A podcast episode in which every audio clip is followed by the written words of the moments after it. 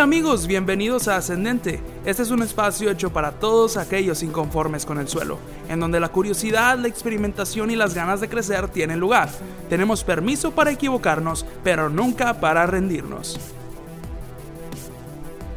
Hey, ¿qué tal amigos? Sean bienvenidos a un nuevo episodio de Ascendente. Me da muchísimo gusto poder acompañarlos en esta cuarentena y gracias a ustedes también por acompañarme. Creo que este va a ser un episodio muy muy especial, aunque está hecho de una forma distinta y, disculpen si escuchan un poco de ruido de fondo tal vez.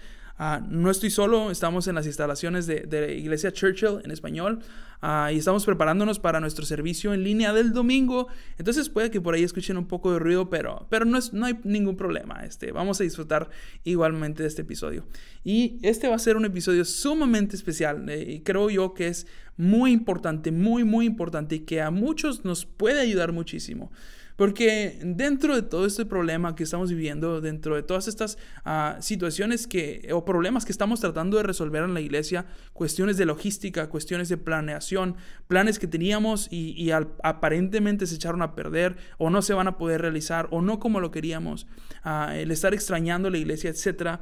Uh, y todos estamos viendo hacia muchos lugares para ver quién ya resolvió tal problema y cómo lo, y, y cómo lo podemos aplicar a nuestro contexto ah, se vuelve un problema, pero yo me puse a pensar un poco más allá y, pensaba yo, ¿cómo podemos no solamente resolver este problema o ah, sobrevivir, digamos, a esta situación, sino llegar más allá y tomar ventaja? ¿Y cómo puede la iglesia tomar ventaja en medio de una situación tan difícil como lo es esta pandemia. Llámese esta pandemia o cualquier otro tipo de situación que tenga que ver con nuestro entorno social, cultural o, nuestra comunidad, etc. ¿Cómo puede la iglesia tomar ventaja? No solamente sobrevivir y sobrellevarlo con lástima y con carga, sino aprovecharla para crecer, para desarrollarse y para uh, tomar nuevas fuerzas. Y un, ahora sí que llamémoslo uh, para avivarnos entre nosotros mismos, ¿no?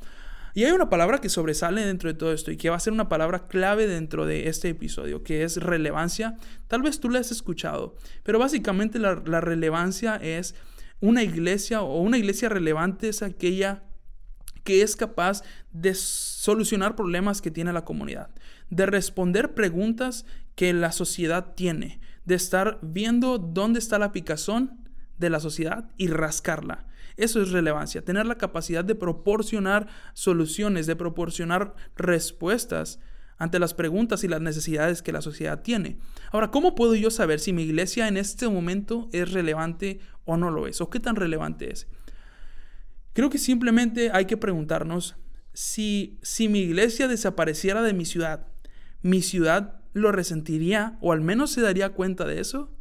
Y si no, entonces tal vez no estamos siendo suficientemente relevantes. Ahora, ¿por qué es importante ser relevante? Porque ser relevantes implica tener una voz ante la sociedad, tener presencia ante la sociedad, que la sociedad sepa quién es la iglesia, qué es lo que hace y de esa manera poder alcanzarlos sirviendo y siendo de utilidad.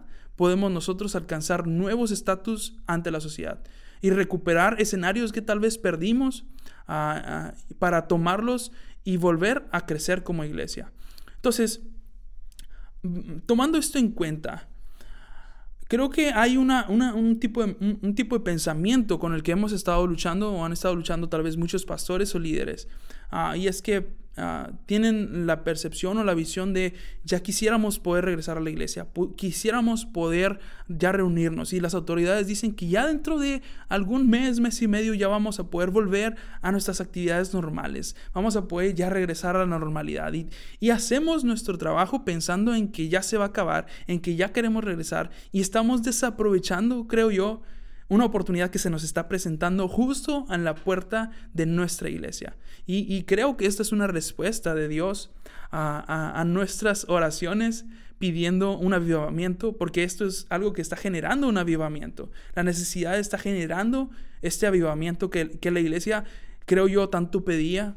Entonces, lejos de ser algo que nos ataque, algo que nos ah, perjudique, podemos llegar a utilizarlo a nuestro favor. Y, creo en un Dios que sabe tornar todos los problemas sobre su cabeza de tal modo que a nosotros nos ayude para bien. Entonces creo que ah, en lugar de nosotros pensar en cuándo vamos a regresar, en ya queremos regresar a la normalidad, tendríamos en realidad que visionar bajo el peor escenario posible.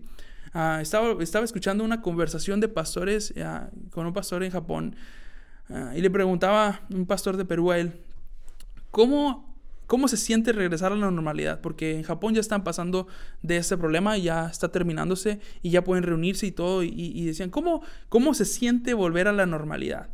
Y aquel pastor le contestó, no, no estamos volviendo a la normalidad en lo absoluto. Ah, esta situación vino a cambiar las reglas del juego totalmente. Y ahora no regresamos a la normalidad, sino a un nuevo normal.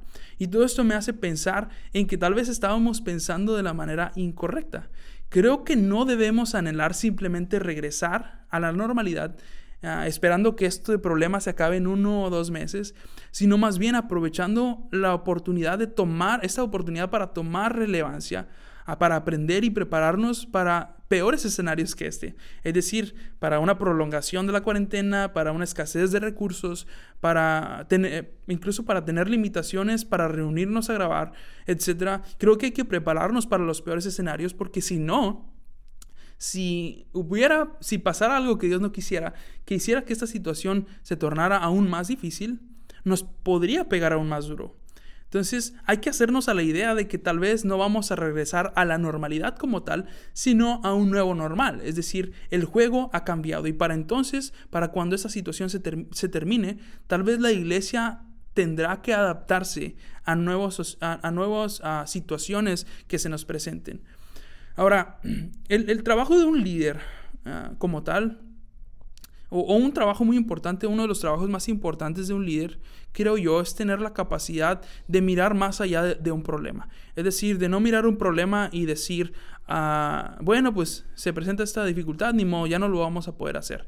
Ya no vamos a poder hacer lo que queríamos, ni modo, no se puede hacer, no se puede hacer.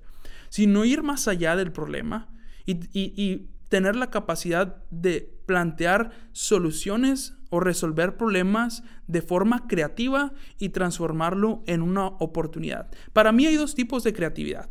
Ah, la creatividad que usamos para innovar, para crear, para inventar cosas, para desarrollar ah, planes, pero también está la creatividad que utilizamos precisamente para resolver problemas. Y esta es una oportunidad muy grande para plantearnos y para ver eh, el, de a fondo este asunto y decir cómo vamos a salir de esto, pero más que salir de esto, cómo lo vamos a aprovechar a nuestro favor.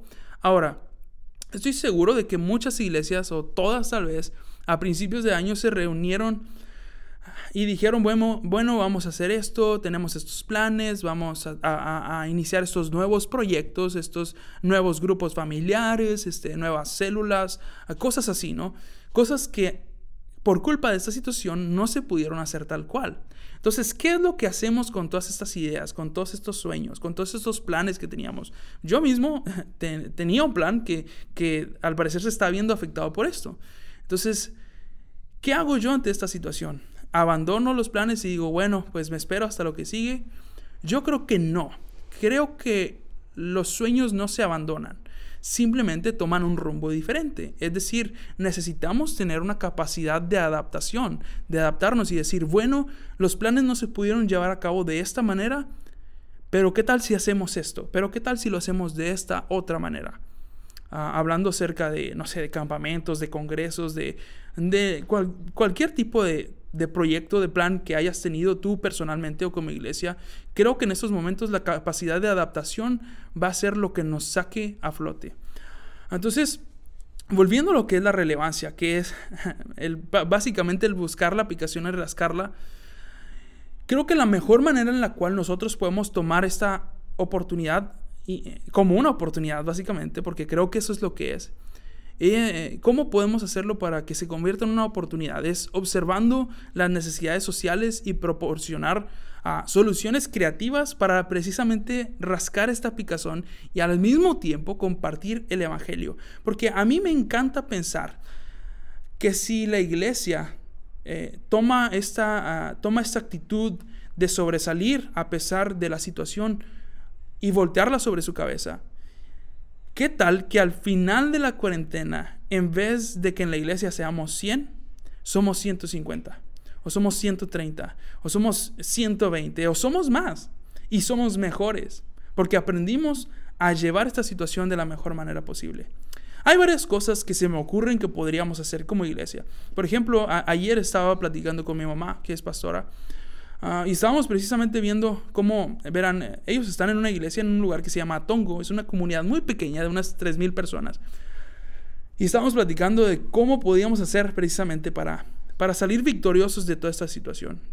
Y se nos ocurrió, mira, ¿por qué no, ahora que hay escasez de, de, cubrebocas, ¿por qué no en la iglesia de una hermana que es costurera, podemos darle eh, un apoyo para que ella haga eh, precisamente uh, cubrebocas hechos a mano, claro, hechos en casa, y regalarlos con una tarjeta o con algo así para... Eh, estamos solventando una, una necesidad que la sociedad tiene. Nadie te va a rechazar un cubrebocas gratis, mucho menos que ahorita están carísimos. Ah, y además le das una tarjeta para invitarlos a la iglesia, para compartirles las redes sociales de la iglesia, etcétera, ¿no? Ah, dándoles un mensaje de aliento. Entonces, ante esta situación, la sociedad puede saber que la iglesia está ahí, que la iglesia está ahí para resolver problemas, que estamos al pendiente de ellos. Y ah. entonces, pues se plantean otros problemas, como por ejemplo, hay que hacerlo de una manera limpia, hay que hacerlo con mucho cuidado para que esto no vaya a perjudicar en ninguna manera a la sociedad. pero bueno, son problemas que se pueden resolver, ¿no? Ah, también creo yo que una... había una iglesia que me encantó, una, una iglesia de unos amigos, el Templo del Salvador se llama. Les mando un fuerte saludo, un fuerte abrazo allá en, en Laredo, en, Nuevo Laredo, perdón, Tamaulipas. Ellos lo que estaban haciendo era hacer un llamado a la comunidad para reunir despensas e irlas a regalar a comunidades que están eh, padeciendo más duro. Ustedes sabrán que hay personas en estos momentos que no tienen empleo, que están sufriendo ah, de escasez. Entonces juntaron cientos de despensas y las fueron a regalar y luego las noticias los buscaron. Ah, ahora están haciendo un ruido enorme porque supieron aprovechar la oportunidad de, de, esta necesidad y voltearla sobre su cabeza para compartir el Evangelio de Cristo. Y yo estoy seguro que ellos van a tener resultados ah, muy buenos para cuando haya terminado todo esto y van a haber crecido muchísimo. Ah, entonces creo yo que es más fácil que te abran la puerta para compartir el Evangelio si llevas eh, un plato de comida en las manos o una despensa en las manos. Entonces hay muchas más cosas que podemos hacer para tomar esa oportunidad y aprovecharla al máximo. Entonces hay una serie de cosas, aprendizajes que he recopilado y que creo que nos pueden servir como iglesia para salir, salir victoriosos de toda esta situación. Ah, creo que hay que tener los ojos bien abiertos en estos momentos para captar cualquier aprendizaje posible, eh, cualquier cosa que podamos. Por ejemplo, estaba escuchando una conversación, un podcast con, con un economista que es también pastor y es ah, dueño de algunas empresas. Y, y, él hablaba acerca de los negocios que ahorita están sobresaliendo. Y creo que es bastante obvio, pero él hablaba acerca de que los negocios por Internet, los que supieron adaptarse a, a hacer ventas por Internet, son los que más ganancias están teniendo. Ah, y no están cerrando como otros negocios que no dieron ese paso. Entonces creo que para la iglesia, para mí, honestamente se los digo, la iglesia funciona como una empresa, como un negocio. No vendemos un producto, pero compartimos el Evangelio. No tenemos clientes, pero hay muchas personas a las que alcanzar. Nuestro producto básicamente es el Evangelio. ¿Cómo podemos compartirlo de la mejor manera? Y, esto me llamó la atención porque creo que ah, el uso de medios electrónicos para la iglesia en estos momentos puede ser, y, se está demostrando que ahorita, eh, como el meme, ¿no? De que los pastores en el 2010 que el Facebook es del diablo y luego ahora en, 2020 uh, síganos en nuestras transmisiones en vivo, ¿no? Entonces ah, se está convirtiendo en un medio indispensable ya para la iglesia. Y creo que aprender a aprovecharlo al máximo va a ser una ventaja. Y no solamente nos va a ayudar a sobrevivir en esta temporada, sino a crecer durante y después de ella. Ahora, hay más cosas que quiero compartirles más. Ah, Cosas que se me ocurren que podamos aprender para sacar provecho y estar prevenidos para un futuro como iglesia. por ejemplo, el, hecho de tener un fondo de ahorro de emergencias creo que va a ser algo que a muchas iglesias se nos va a ocurrir ahora. Ah, estaba escuchando precisamente Armadillo, uno de los podcasts más famosos cristianos que hay y me encanta. Y decía Jesiah Hansen que, que a él le daba risa porque en su iglesia sí tenían un fondo de ahorro para emergencias como este tipo, pero que hace un mes eh, compraron algo de equipo, de, aparatos, etc. Y usaron ese dinero para pagar ese equipo y ahora no tenían un fondo de ahorro para emergencias. Entonces, creo que va a ser algo, un aprendizaje que nos deja toda esta situación. Otro, precisamente como les decía, era el uso de medios electrónicos, que ya no estemos peleados con eso, sino que de alguna manera eh, sepamos aprovecharlo también para sacarle el mayor provecho posible. Ah, también el hecho de mantener y aumentar nuestra relevancia como iglesia. Creo que si aprovechamos esta oportunidad para tomar relevancia, es decir, para solucionar problemas sociales que en este momento son muy evidentes, como escasez de alimentos, escasez de trabajo, escasez de, como decía, de, mascarillas, etc., ah, creo que tenemos la oportunidad de alcanzar a más personas, primero, y dos, de hacernos de un nombre ante la sociedad, que ahora la sociedad sepa quién es tu iglesia y qué es lo que hacen y de esa manera poder tener una plataforma más grande para compartir el Evangelio. También el hecho de aprender a hacer mucho con poco. y en este momento muchos nos estamos topando con esta realidad. Ah, y hay un episodio que quiero hacer acerca de la escuela de la necesidad, pero eso va a ser en otro momento. Pero otra enseñanza también sería el, el tener una o el cultivar una cultura de generosidad es decir, de dar nuestras ofrendas, nuestros diezmos, nuestras primicias, también por medios electrónicos. Ya varias iglesias tal vez tienen el sistema de, dar a través de medios electrónicos, pero no habían estado hecho mucho énfasis, no habíamos hecho mucho énfasis. Ah, entonces, en estos momentos se está volviendo una necesidad también. Entonces, ese es un buen momento para que nos pongamos las pilas y aprovechemos los medios electrónicos también para tener la capacidad de dar, ¿verdad? Ah, y, por supuesto en sí misma la cultura de la generosidad, de poder nosotros ser fieles a Dios con lo que tenemos, con nuestros ah, recursos económicos, ah, para poder ser también nosotros bendecidos. Yo creo firmemente en que en estos momentos, en esas situaciones, los que van a salir victoriosos y a los que menos les va a pegar van a ser aquellos a los que, eh, que supieron serle fieles a Dios aún en medio de una necesidad como esta.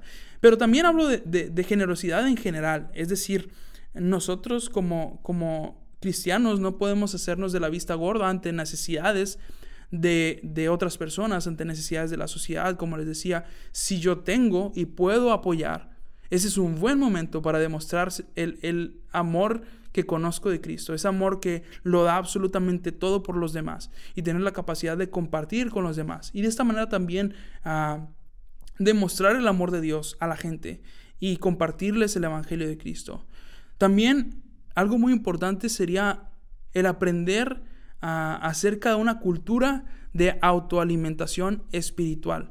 Es decir, en estos momentos creo yo, los que mejor van a sobrevivir van a ser aquellos que aprendieron a no esperar el domingo, a no esperar cualquier día de la semana que haya culto, que haya servicio en la iglesia solamente para ir, sino que en casa también podemos nosotros buscar a Dios, alimentarnos de Dios, buscar su palabra, buscarlo en oración, etc.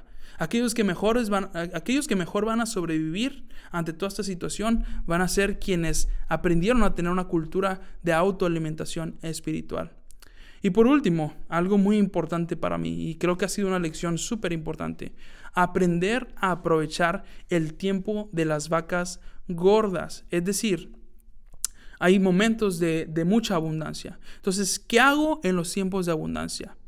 Creo yo que la temporada de vacas gordas o el tiempo de abundancia no es solo para satisfacer las necesidades actuales y decir, bueno, podemos solventar, podemos crecer, podemos ah, plantear nuevos proyectos, ahorita que tenemos abundancia podemos ah, construir, etc.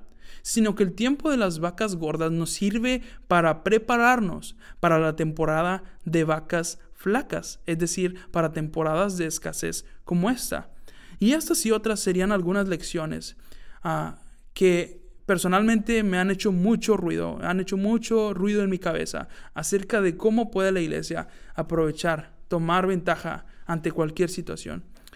Y sé que habrá muchas más ideas. En este momento tal vez se, te están ocurriendo ideas de cómo puedo yo aprovechar, cómo puedo impactar la sociedad, cómo puedo ah, posicionarme, posicionar a mi iglesia ante la sociedad aprovechando esta situación? Bueno, este es el momento de echar a andar nuestra creatividad, nuestra creatividad para resolver problemas y transformarlo en oportunidades.